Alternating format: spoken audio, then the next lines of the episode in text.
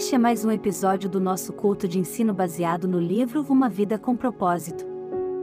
O pastor Fabiano Silva é o responsável por ministrar este estudo bíblico transformador na igreja.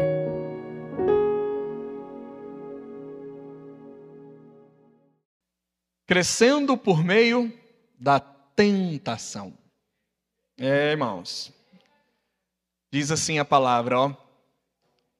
É, Texto bíblico nós vamos pegar em Tiago, capítulo 1, verso 12, diz assim: Bem-aventurado o homem que suporta a tentação, porque quando for provado, receberá a coroa da vida, a qual o Senhor tem prometido aos que o amam.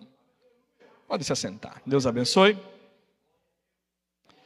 Olha só, irmãos, a gente estudando o livro Uma Vida com Propósito.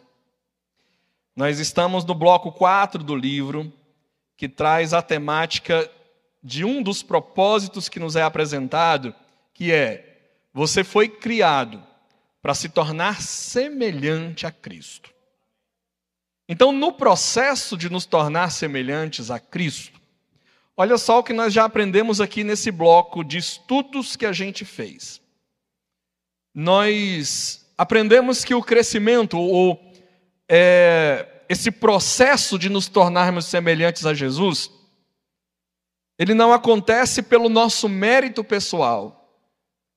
Sem a graça de Deus, sem o agir de Deus na nossa vida, esse processo não tem como acontecer. Então, Deus é peça fundamental no processo de nos parecermos com Ele. Mas o nosso esforço não é necessariamente é, dispensável. Nós precisamos através das nossas escolhas, do nosso esforço, a palavra nos manda, em muitos momentos da nossa vida, nós nos esforçarmos e termos bom ânimo. Então, olha só, precisamos de Deus, o nosso esforço é necessário. Na terceira ministração, nós entendemos que a palavra de Deus é elemento fundamental, porque sem ela a gente não conhece a Deus, e se a gente não conhece a Deus, como é que a gente vai entender como sermos semelhantes a Ele? Então, olha só, Deus, nosso esforço, a palavra, Aí na semana passada, a gente falou de uma professora que nos leva a nos parecer mais com Jesus, mas é uma professora que a gente definitivamente não gosta dela. Nós aprendemos que a provação, as lutas que a gente passa, elas têm a capacidade de nos moldar e nos tornar pessoas mais semelhantes a Jesus. Então, olha só, as tuas lutas, exatamente essas que você está passando, lutas grandes, lutas pequenas, dependendo da forma que você passe por ela, você pode ter certeza de uma coisa: você vai entrar nela de um jeito, mas você vai sair dela mais parecido com Jesus. Então, agora olha só. Hoje nós vamos falar de uma outra professora que a gente pode dizer assim, ela é irmã da professora da semana passada, a gente também não gosta dela. Se na semana passada a gente falou da provação, essa semana a gente vai falar da tentação. E a gente poderia pensar, puxa vida, a gente podia viver sem isso, né? A gente poderia passar a nossa existência nessa terra sem essas coisas que nos levam a fazer o mal, a tomar atitudes erradas. A gente podia passar por isso, mas olha só, nós vamos aprender hoje que até mesmo as nossas tentações, elas têm, dependendo da forma que a gente passar por elas, a possibilidade de nos deixar cada vez mais parecidos com Jesus. É, na semana passada, um versículo que nós citamos, ele não vai ser citado hoje, mas eu quero lembrar dele, quando o próprio apóstolo Paulo ele diz assim: olha, todas as coisas cooperam para o bem daqueles que amam a Deus. E nós falamos na semana passada que tudo que acontece na tua vida, Deus pode pegar isso daí e transformar em algo bom para você. Até mesmo, nós falamos na semana passada, até mesmo muitas vezes os nossos pecados, Deus ele pega um erro nosso, Deus ele molda aquilo de uma forma que lá na frente ele acaba de alguma forma sendo uma bênção para a nossa vida, ainda que a gente precise fugir do pecado, mas Deus tem o poder e a capacidade de pegar até coisas más, que muitas vezes nós escolhemos pelas nossas más escolhas, e Ele faz isso se transformar numa coisa boa. colocamos os exemplos disso na semana passada. Se você depois quiser observar isso com mais detalhe, dá uma olhadinha na palavra da semana passada. Mas hoje, estamos aqui. Vamos falar sobre tentação. E olha só. Primeira coisa que a gente precisa entender aqui, olha só. Toda tentação é uma oportunidade para fazer o bem. Assimila essa frase, ó. Toda tentação é uma oportunidade para fazer o bem. O autor ele disse assim, ó: Embora a tentação seja a principal arma de Satanás para destruir você, Deus quer utilizá-la para fortalecê-lo. E aí, a gente pega a vida de Martinho Lutero e ele escreve essa frase e disse assim: Olha, as minhas tentações têm sido as minhas mestras em teologia. Martinho Lutero, aquele que é o pai da reforma protestante, ele fala que as suas tentações, as lutas no sentido das tentações dele, foram grandes professoras que o levaram a conhecer a Deus. Então, nessa noite, a primeira coisa que eu acho que eu e você precisamos tentar internalizar na nossa vida é o seguinte: as tentações elas virão, gostemos ou não, elas estarão presentes no nosso dia a dia. As escolhas más e boas estarão diante de nós e a gente vai fazer essas escolhas. Mas elas existirão. E o fato delas existirem é uma oportunidade para mim ou para você, para nós, fazermos alguma coisa boa quando a tentação chegar sobre a nossa vida. Adiante um pouquinho, olha só essa outra ideia. O fruto do Espírito na luta contra a tentação. Bom, lá em Gálatas, Paulo fala do fruto do Espírito, né, lá em Gálatas capítulo 5. E olha só, o autor diz: Deus desenvolve o fruto do Espírito em sua vida. E aqui, ó, as características do fruto do Espírito: amor, alegria, paz, paciência, benignidade, bondade, fidelidade, mansidão, domínio próprio. Ele diz, cara, Deus desenvolve o fruto do Espírito na sua vida, permitindo que você vivencie situações nas quais será tentado a exteriorizar uma qualidade exatamente oposta ao fruto do Espírito. Deixa eu explicar melhor. Talvez o texto, pela leitura, você possa ter ficado um pouquinho de dúvida. Mas é o seguinte: imagine você, o Espírito Santo está na tua vida, ele gera na tua vida o chamado fruto do Espírito. E o fruto do Espírito ele tem essas características aqui. Vamos pegar um aqui que fica fácil da gente exemplificar: domínio próprio. Você vai andando com o teu carro na rua, acho que é, é o exemplo clássico, né, que a gente sempre pensa no domínio próprio. E quem é motorista sabe, quando você leva aquela fechada no trânsito assim, parece que uma coisa entra no dedão do pé da gente e vai subindo assim. E às vezes dá vontade de você falar uma coisa que você não deve. Às vezes até de pegar o teu carro e retribuir a fechada que a outra pessoa deu. Porque esse é o desejo que aparece na nossa vida, como nós seres humanos caídos que somos influenciados pelo pecado. Só que eu e você, nós temos o Espírito Santo. E o Espírito Santo na minha vida e na tua vida, ele não vai impedir que a tentação chegue. Ele não vai impedir que aquele problema, aquela circunstância alcance você. Mas o Espírito Santo vai lhe dar o domínio próprio. E naquela hora que você tiver vontade de retribuir aquilo, ou falar aquilo que você não devia, você calma, deixa outra pessoa embora, e você ainda diz assim: Olha, Deus te abençoe. Você teve uma oportunidade de xingar uma pessoa, de retribuir uma maldade, ou você opta por deixa embora e Deus abençoe quem estiver lá na frente. A escolha é nossa. Você percebe que a escolha está na nossa mão? O Espírito Santo nos dá a ferramenta. O Espírito Santo nos dá a possibilidade da gente usar isso aqui na hora que as nossas tentações chegaram. Porque as tentações elas vão chegar na nossa vida para que a gente não produza esses frutos aqui, para que a gente não deixe isso aqui exteriorizar na nossa vida.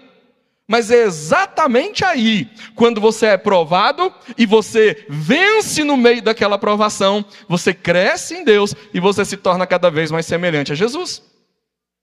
Bom, basta entender uma coisa: Jesus passou por tentações as primeiras que a gente já toma consciência delas está lá em Mateus capítulo 4. Logo depois do batismo de Jesus, Jesus é levado para o deserto. Ali Jesus é tentado. Durante todo o ministério de Jesus, pode ter certeza de uma coisa: ele sempre foi tentado pelo adversário da sua alma a única questão é que ele jamais cedeu à tentação que chegou até ele. Então, deixa eu lhe dizer uma coisa: no dia que eu e você conseguimos resistir uma tentação e a gente foge do pecado que está ali diante de nós, nós tomamos atitudes semelhantes à de Jesus e nós passamos a nos parecer cada vez mais com Ele. Então, entenda isso. A tua tentação, a provação que chega na tua vida é uma oportunidade de você fazer uma coisa boa e de você se tornar mais parecido com Jesus ao final desse processo. Olha, vamos exemplificar aqui um pouquinho mais. Olha só. Por exemplo, Deus nos ensina a amar, está lá no fruto do Espírito. Mas olha só como ele nos ensina a amar: colocando pessoas desagradáveis no nosso caminho. O Senhor nos ensina alegria no meio da aflição, quando nós nos voltamos para Ele. Às vezes Deus coloca aquela pessoa chata, difícil no teu caminho. E é essa que a gente tem que aprender a amar. Irmãos, amar o pastor Zé Vieira é coisa mais fácil. O pastor Zé Vieira é gente boa demais, meu pastor aqui. Tranquilo, a gente ora por ele. Deus preserve cada vez mais. Deus, pastor, é uma bênção para a nossa vida. Tranquilo. É, que galardão a gente vai ter, né? Em amar tanto uma pessoa boa. Agora, aquela pessoa que te prejudica, aquela pessoa que às vezes fala de você, é essa que Jesus está dizendo assim: olha, amai os vossos inimigos. Irmão, é aí que a gente cresce. É quando você está no meio de uma dificuldade, de uma luta, que você sabe, meus irmãos, que aquilo ali é para derrubar você, para destruir quem você é. Você está angustiado, mas no meio da tua angústia, o Espírito Santo gera alegria. E aí eu digo para você, eu já falei isso aqui algumas vezes, repito. Quando Paulo escreve a carta aos Filipenses, Paulo estava preso. E o tema central da carta aos Filipenses é alegria. Ou seja, Paulo está preso, mas ainda que ele esteja preso, Paulo consegue estar tirado do seu coração palavras de alegria para aqueles crentes que estavam lá em Filipos. Olha só, é você tendo uma situação adversa, mas você agindo exatamente contrário àquilo que o adversário queria que você fizesse. Quer outra? Olha só. O Senhor promove a verdadeira paz em nós, permitindo muitas vezes que nem tudo saia como nós planejamos. A gente pensa, planeja, não vou fazer desse jeitinho. Aí Deus, não, eu, não é que Deus vai fazer com que dê errado. Deus só deixa o caminho tranquilo para o adversário às vezes prejudicar alguma coisa, mas puxa Deus, mas eu pensei que daria certo.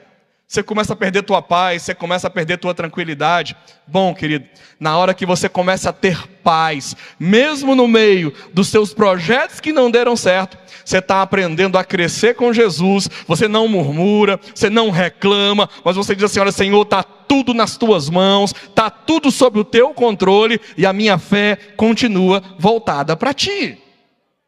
Então entenda isso, meu irmão. Cada oportunidade que Deus vai nos dando, às, às, vezes a tentação que chega. Deixa eu lhe dizer uma coisa, a própria palavra nos fala: olha, Deus não nos tenta, tá? Isso aí é uma, uma coisa que eu e você precisamos. Ele permite que a tentação chegue, mas Deus ele não é o tentador, a gente sabe que é o tentador, é o adversário da nossa alma, mas ele permite que ela chegue para que nós possamos crescer nessa área da nossa vida. É, meninos, vocês conseguiram aquele vídeo que eu pedi para vocês, se vocês conseguiriam passar aqui na igreja? Irmãos, é o trecho de um filme, eu não sei se eles vão conseguir passar. É o trecho do filme é, O Todo-Poderoso 2. Tem uma, um trechozinho desse filme, que se eles conseguirem colocar ali, olha só que coisa interessante. Tem o ator do filme, é o Morgan Freeman. Ali, irmãos, assim, é um filme, tá? Ele interpreta a pessoa como se ele fosse Deus. E aí ele vai conversando com as pessoas a respeito daquilo ali. E tem uma parte desse filme que eu acho que ela tem tudo a ver com isso que eu estou falando aqui agora. É, se me permite, a senhora está bem? Tô. Não tô. É uma longa história. Eu adoro histórias. Eu mesmo sou um grande contador de histórias. O meu marido, o Noé de Nova York. o que está construindo a arca.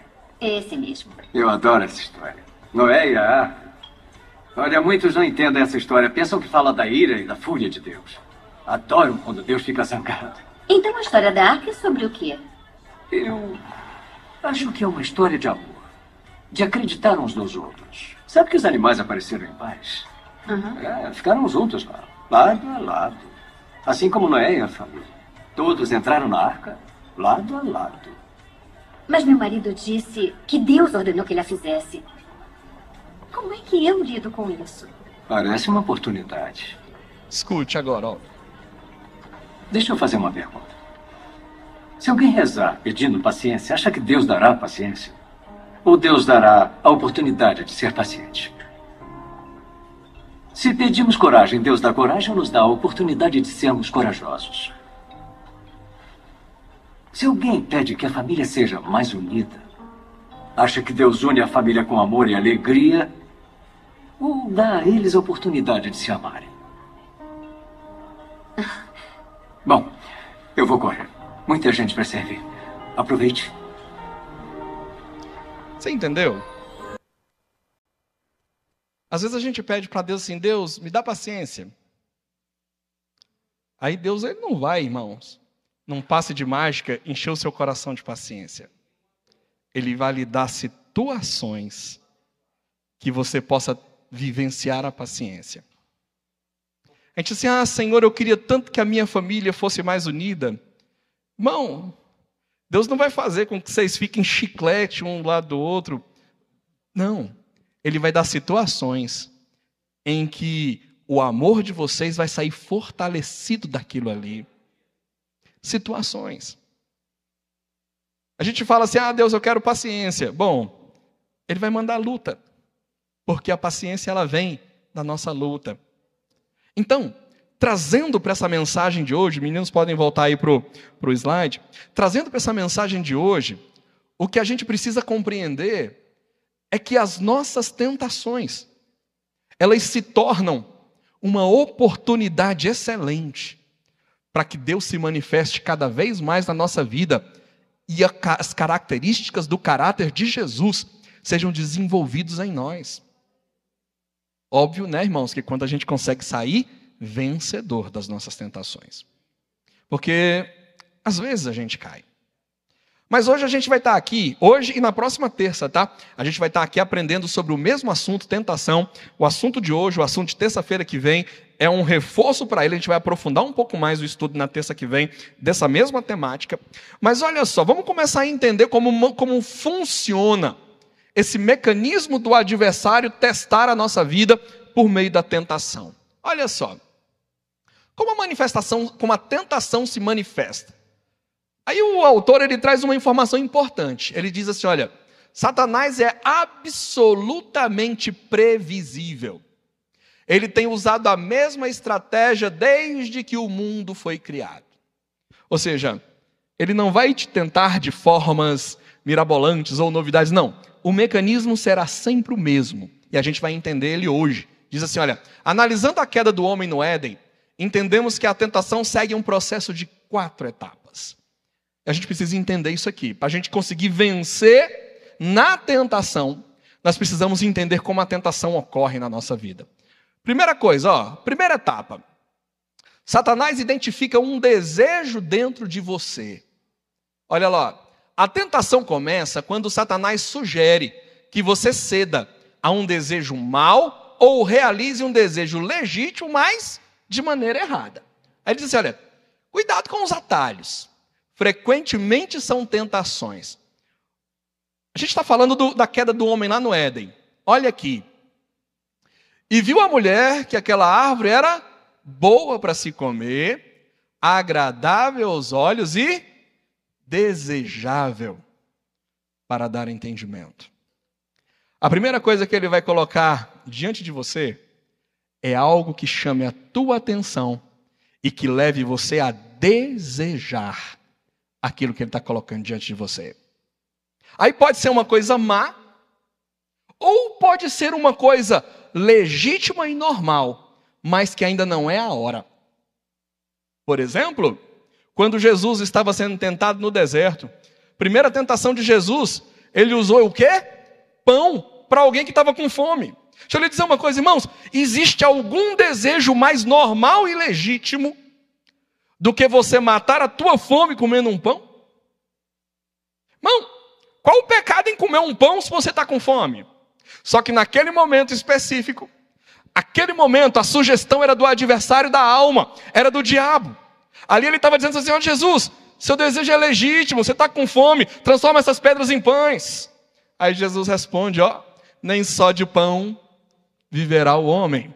Porque não era o adversário que ia satisfazer a necessidade de Jesus naquele momento. Jesus seria servido, mas não era naquele momento. Tanto é que depois que termina a tentação, a Bíblia diz: os anjos vieram e o serviram. Ali era a hora certa.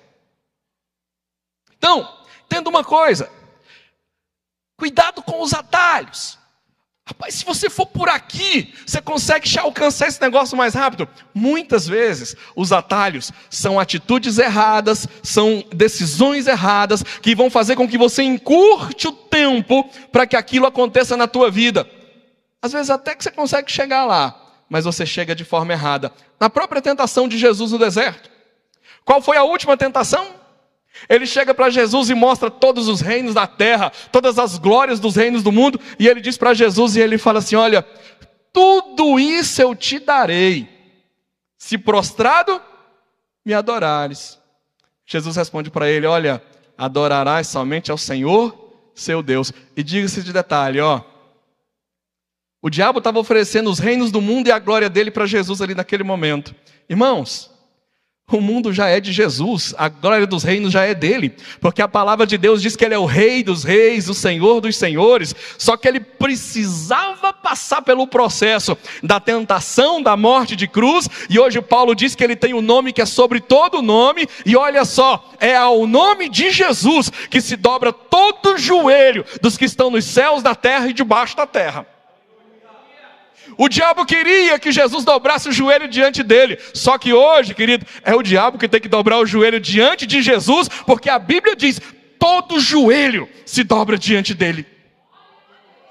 Você está entendendo, querido? Vale a pena esperar. Vale a pena você resistir à tentação, porque o prêmio, aquilo que Deus tem para a tua vida na sequência, é muito melhor do que o ganho que o adversário tem para você. Entenda isso. Louvado seja Deus. Então, primeira coisa, ó, ele identifica um desejo nosso, uma necessidade nossa. Vamos falando um pouco mais sobre isso. Ela começa dentro de nós, essa tentação, né? Nosso desejo. Olha o que Mateus fala. Porque do coração procedem mal pensamentos, mortes, adultério, prostituição, furtos, falsos testemunhos e blasfêmias. É por isso que o sábio Salomão ele disse: sobre tudo que se deve guardar, guarda o quê? Teu coração, porque dele procedem as fontes da vida. Então, olha só, se eu quiser ter os meus desejos, o meu homem interior blindado, eu preciso, meus irmãos, guardar o coração, porque se eu não guardar, naturalmente do meu coração vai sair isso aqui, ó morte, adultério, prostituição, furtos, falsos testemunhos, blasfêmias. É o andar natural do nosso coração. E ele sabe disso. Ele sabe que nós temos uma tendência ao pecado. E pelo fato de saber isso, ele nos tenta exatamente naquela área que nós somos mais frágeis. Olha só o que o Martinho Lutero falou também a respeito de tentação. Ele disse assim: olha, Cuidado então com a tua mente. Olha o que Martinho Lutero disse: não podemos impedir que os pássaros voem sobre as nossas cabeças, mas podemos impedir que eles façam ninhos sobre ela. Assim também não podemos nos livrar de sermos tentados, mas podemos lutar para não cairmos na tentação. Às vezes o diabo vai identificar exatamente o desejo que você precisa às vezes mal, às vezes legítimo, aquilo que lhe afeta.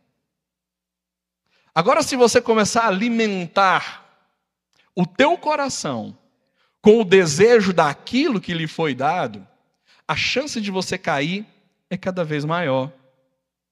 É cada vez maior. Ele vai colocar diante de você a oportunidade. Eu já contei isso aqui, tem um amigo, é, ele se autodenomina alcoólatra.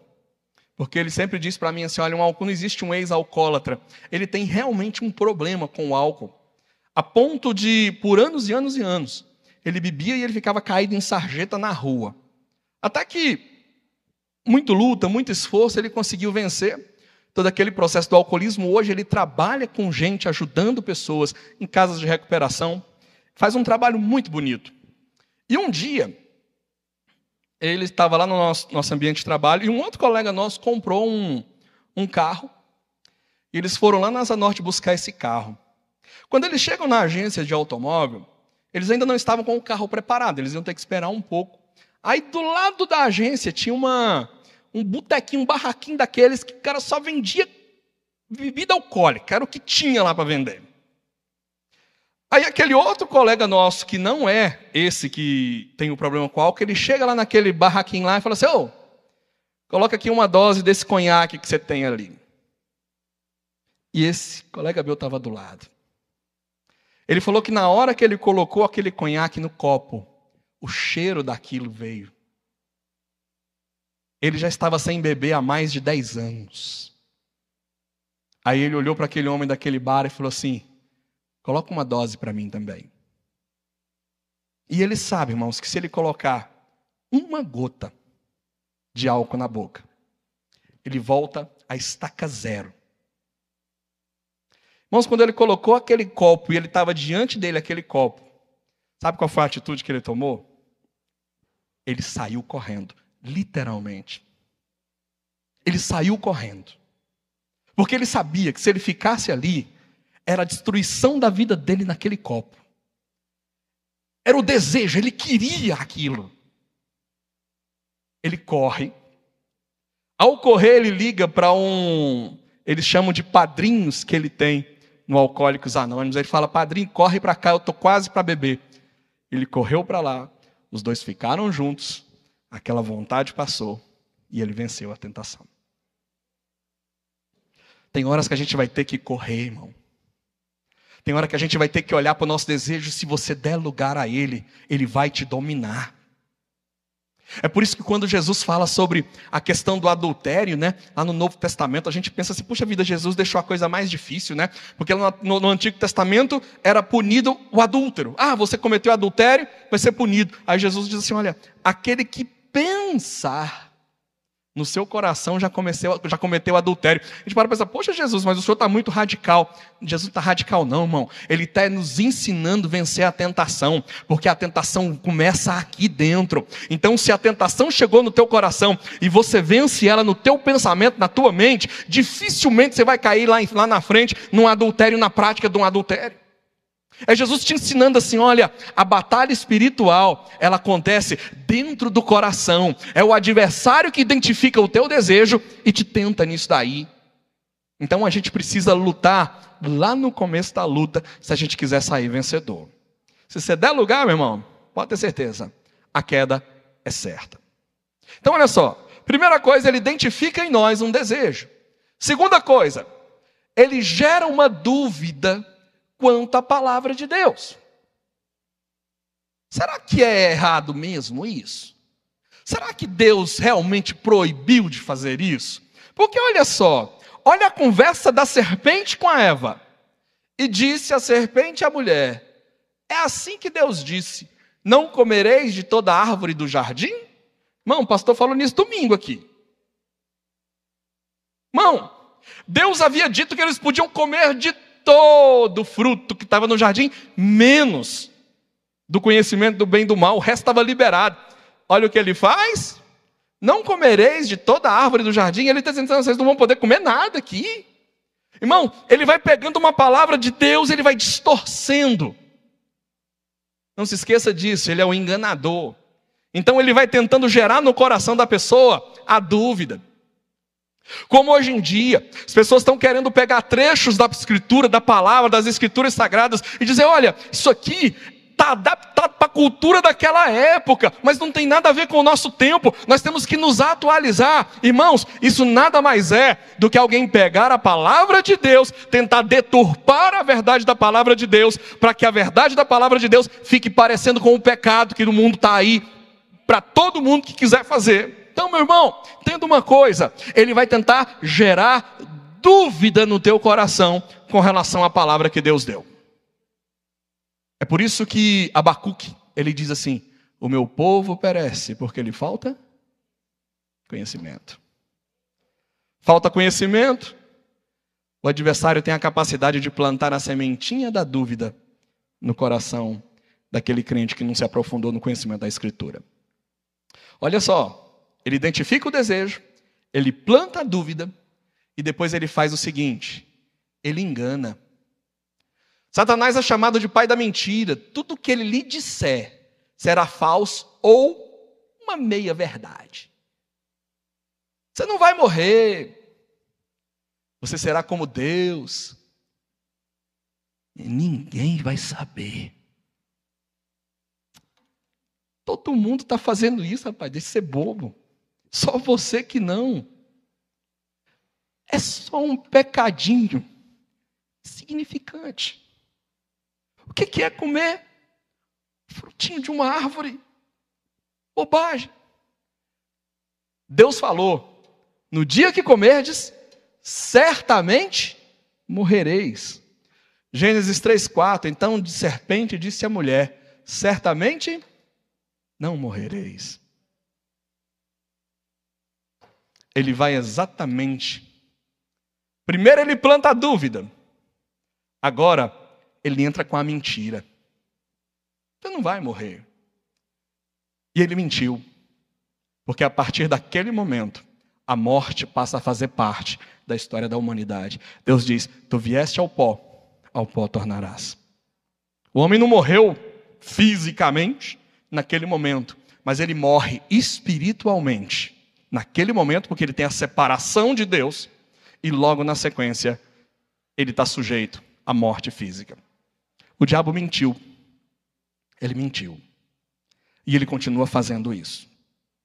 Ele continua vendendo para você a ideia de que o pecado é algo agradável, a ideia de que o pecado vai lhe satisfazer. Eu vou lhe dizer, querido, é propaganda enganosa. Entenda isso. Ele pode até ser doce na tua boca, mas quando chegar o resultado dele, vai ser amargo para a tua vida. Então, fuja do pecado, porque ele é pai da mentira e enganador. Então, a gente precisa entender isso. E o quarto ponto é o pecado em si.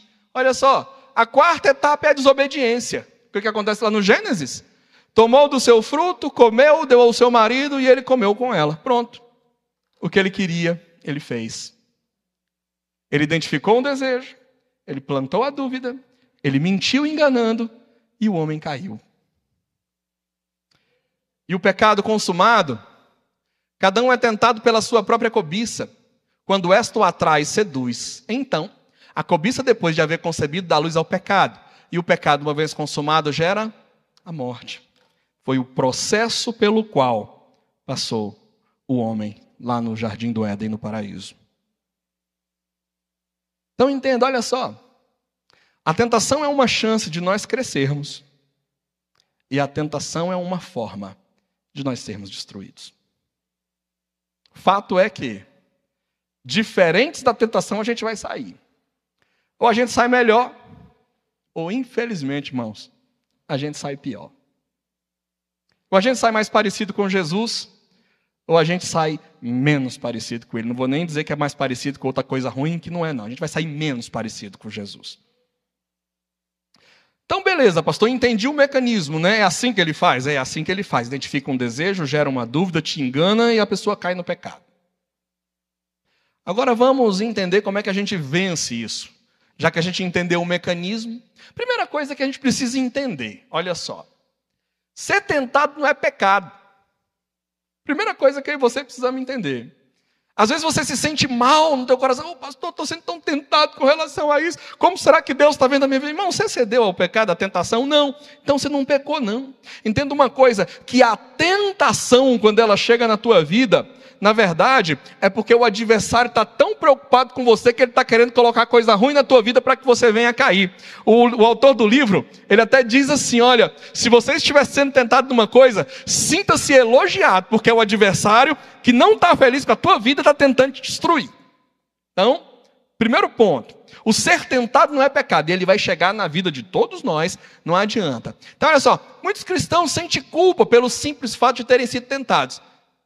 O autor diz: olha, você jamais se livrará da tentação. Irmãos, até a nossa oração mais tradicional, a do Pai Nosso, está lá escrito: olha, não nos deixe cair na tentação ou em tentação. Então, ela vai fazer parte da nossa vida, da nossa rotina. Bom, já que ser tentado não é pecado, ok, mas eu preciso lutar contra a tentação, eu preciso também reconhecer como ela é. E aqui, meus irmãos, a gente vai chegar num ponto muito importante do nosso estudo de hoje. Porque ele diz assim, ó: Reconheça seu padrão de tentação e prepare-se. Olha isso aqui. Há situações que o deixam mais vulnerável às tentações. São situações preparadas para atacar seus pontos fracos, e você precisa saber identificá-los, pois Satanás certamente os conhece. Deixa eu lhe dizer uma coisa. Tem áreas na tua vida que é uma tentação muito grande para outras pessoas, mas para você não faz nem cosquinha. Tem outras coisas que para você é difícil e para outra pessoa você está sendo tentado por isso aqui. Só que ele conhece. Ele não vai lhe tentar com algo que ele sabe que para você não vai ter efeito nenhum. Ele vai descobrir aquilo que lhe é importante, aquilo que é o seu desejo, e é ali que ele vai tentar agir. Então, reconhecendo isso, olha isso daqui. Voltando. Se eu quero reconhecer o meu padrão de tentação, olha isso aqui, essas análises aqui do lado. Quando é que eu sou mais tentado? Em que dia da semana? A que horas do dia? Irmãos, às vezes, você conhece o teu hábito, a tua rotina, e você sabe aonde você está mais fraco, qual ambiente que você está mais fraco. Olha só, em que lugar sou mais tentado? É no trabalho? Em casa? Na casa do vizinho? Num bar? Num hotel fora da cidade? Você precisa entender tudo isso para evitar. Quem está comigo nos momentos em que sou mais tentado? Amigos? Colegas de trabalho? Multidão de estranhos? Sou mais tentado quando estou só? Como normalmente estou me sentindo quando sou mais tentado? Pode ser quando você está cansado, solitário, entediado, deprimido, sob pressão. Ou talvez quando está magoado, zangado, preocupado. Irmãos, você tem que entender isso. Porque deixa eu lhe dizer uma coisa: nós já falamos, ele é previsível. E se ele é previsível, a gente tem que entender que se ele lhe tentou uma vez, você caiu, ele vai tentar de novo. Se ele tentou você numa área e você cedeu naquele momento, ele vai trabalhar naquilo ali porque ele sabe que é ali o teu ponto fraco. Então, meu irmão, se você entende que você não pode ficar sozinho, e ele já descobriu isso, irmão, na hora que você ficar só, dá um jeito de arrumar alguém para lhe fazer companhia. Se você sabe que aquele momento, aquele hábito, aquela atitude tua te leva a pecar, procura fazer alguma outra coisa diferente daquela hora, para que você não caia naquela tentação, naquele pecado, da mesma forma que caiu tantas e tantas outras vezes.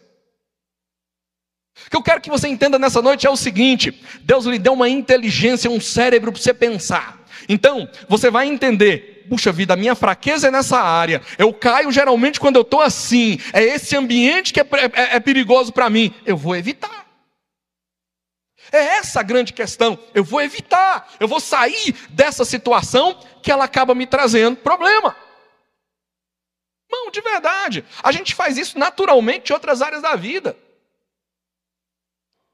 A gente sabe os lugares que a gente pode andar, às vezes noite, naquela área ali, o pessoal assalta muito, aquele lugar é perigoso, mas eu não vou lá à noite. Por exemplo, eu vou evitar certos lugares, porque eu sei que a minha vida vai correr risco em certos lugares. A tentação é exatamente a mesma coisa. Eu preciso entender aonde eu caio, para que eu tire do adversário a sabedoria, o conhecimento que ele tem da minha vida, e ele não possa me tentar naquela área, daquela forma.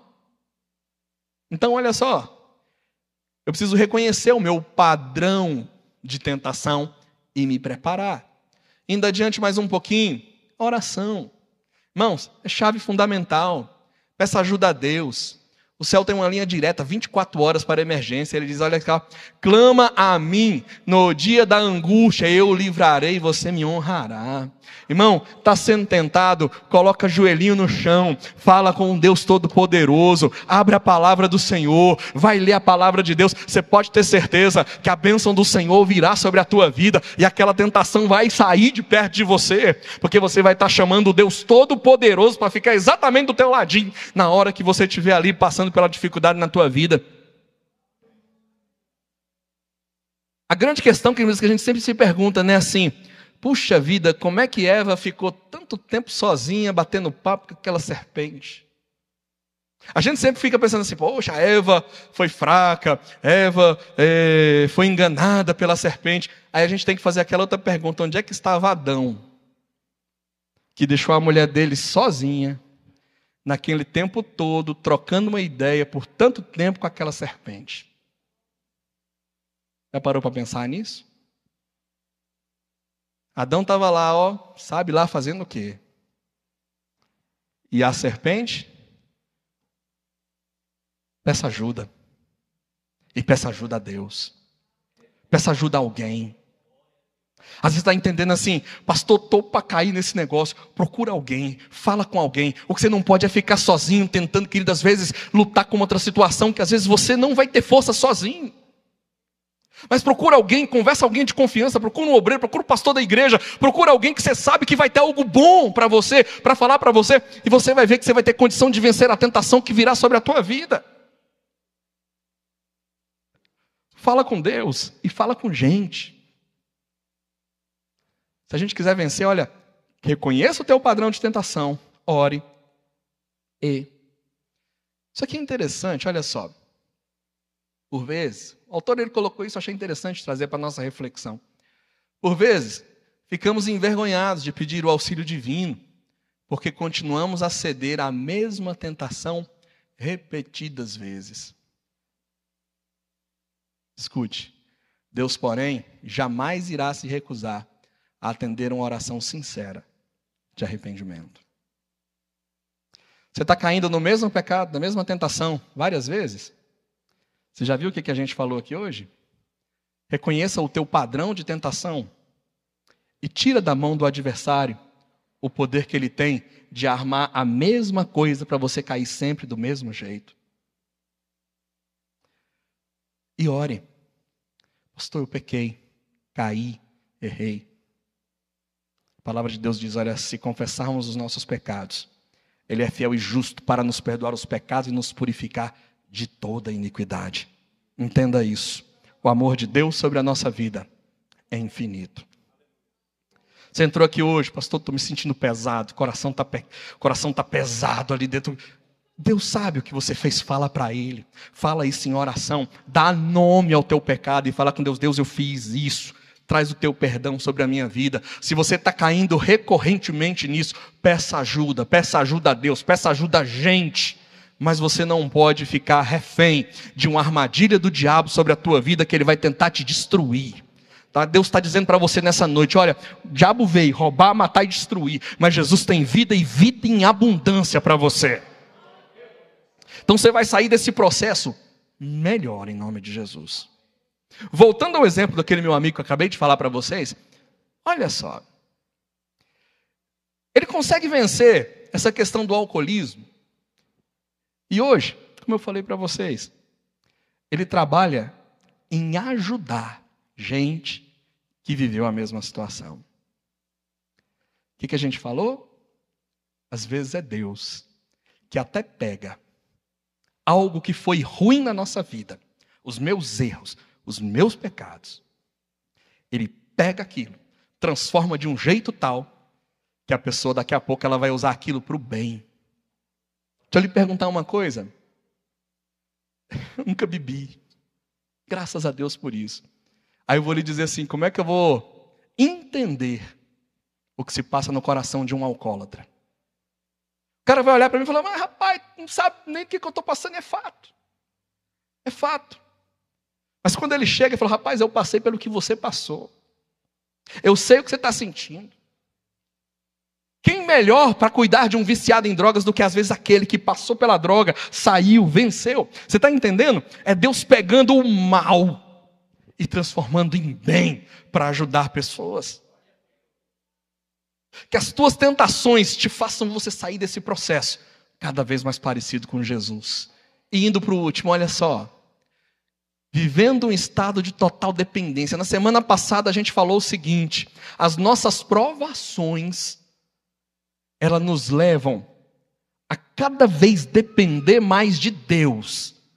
E o fato de nós dependermos mais de Deus é que nos leva a sermos mais semelhantes a Jesus. Olha aqui. Assim como as provações, as tentações mantêm-nos dependentes de Deus. Aí olha aqui. Assim como as raízes crescem mais fortes quando o vento sopra contra a árvore, você se torna mais semelhante a Jesus toda vez que você enfrenta e vence uma situação. Então entenda isso. A professora da semana passada e a professora de hoje, nós não gostamos delas. Nós não gostamos da provação, nós não gostamos da tentação. Mas você goste ou não delas, elas virão sobre a tua vida. E a forma que a gente lidar com isso vai definir se ao final do processo eu me pareço mais ou menos com Jesus. Se coloca de pé. Semana que vem, olha só, derrotando a tentação. Irmãos, é a continuação da palavra de hoje. Então, a gente vai continuar aprofundando a ideia do estudo de hoje. Por hora, pega essa mensagem lá na tua casa, revisa ela. Dá uma olhadinha de verdade. Eu peço para você, revise essa palavra. Para você entender aonde você está caindo, na forma que você está caindo e a forma que você vai derrubar o teu adversário. Curva a tua cabeça, fecha os teus olhos. Pai, eu quero te agradecer nessa noite, meu Deus, pela tua palavra, pela ministração da tua palavra. Deus, da mesma forma, meu Pai, que a palavra da semana passada, falando sobre provações, e hoje nós falamos sobre tentações. Deus, são coisas, meu Deus, que nós não gostamos. Deus, nós gostamos de passar por uma vida mais tranquila. Nós não queremos, Deus, que venham provações, não queremos que as tentações venham, mas elas vêm. E Senhor, já que elas vêm, Senhor, nós pedimos a tua graça e a tua misericórdia, meu Deus, para que nós possamos passar por elas, meu Deus, e sairmos vencedores desse processo. Senhor, que o teu Espírito tenha plena liberdade no nosso coração, na nossa vida, para gerar em nós, meu Deus, o fruto do teu Espírito Santo, Deus. E por meio do fruto do teu Espírito Santo, nós possamos combater, meu Deus, as tentações que o adversário da nossa alma colocará diante de nós. Pai, o nosso propósito é a cada dia se parecer mais com teu filho Jesus. E se nós tivermos que passar pelas tentações, pelas lutas, pelas provas, Deus, nós passaremos. Mas nós queremos, meu Deus, sair ao final desse propósito, Deus, melhores do que entramos. Nós queremos, meu Deus, sair depois desse processo, Deus, mais semelhantes a Jesus. Por isso, Senhor, a cada dia, fortalece a nossa vida, fortalece o nosso coração, nos enche com o teu Espírito Santo, Deus, que nós, meu Pai, possamos aprender aprender a andar em espírito, de forma, Deus, que a gente não venha cumprir o desejo da carne, e fazendo assim, Deus, eu sei, nós sabemos, a tua palavra nos garante, Senhor, que nós saímos melhores, nós sairemos vencedores deste processo. Assim nós te pedimos o no nome de Jesus. Amém. Louvado seja Deus. Que você siga perseguindo esse propósito, meu irmão, de a cada dia mais e mais ser parecido com Jesus. Chegamos ao fim deste episódio. Que a paz e as bênçãos do Altíssimo estejam sempre com você. Adesa, um projeto de vida.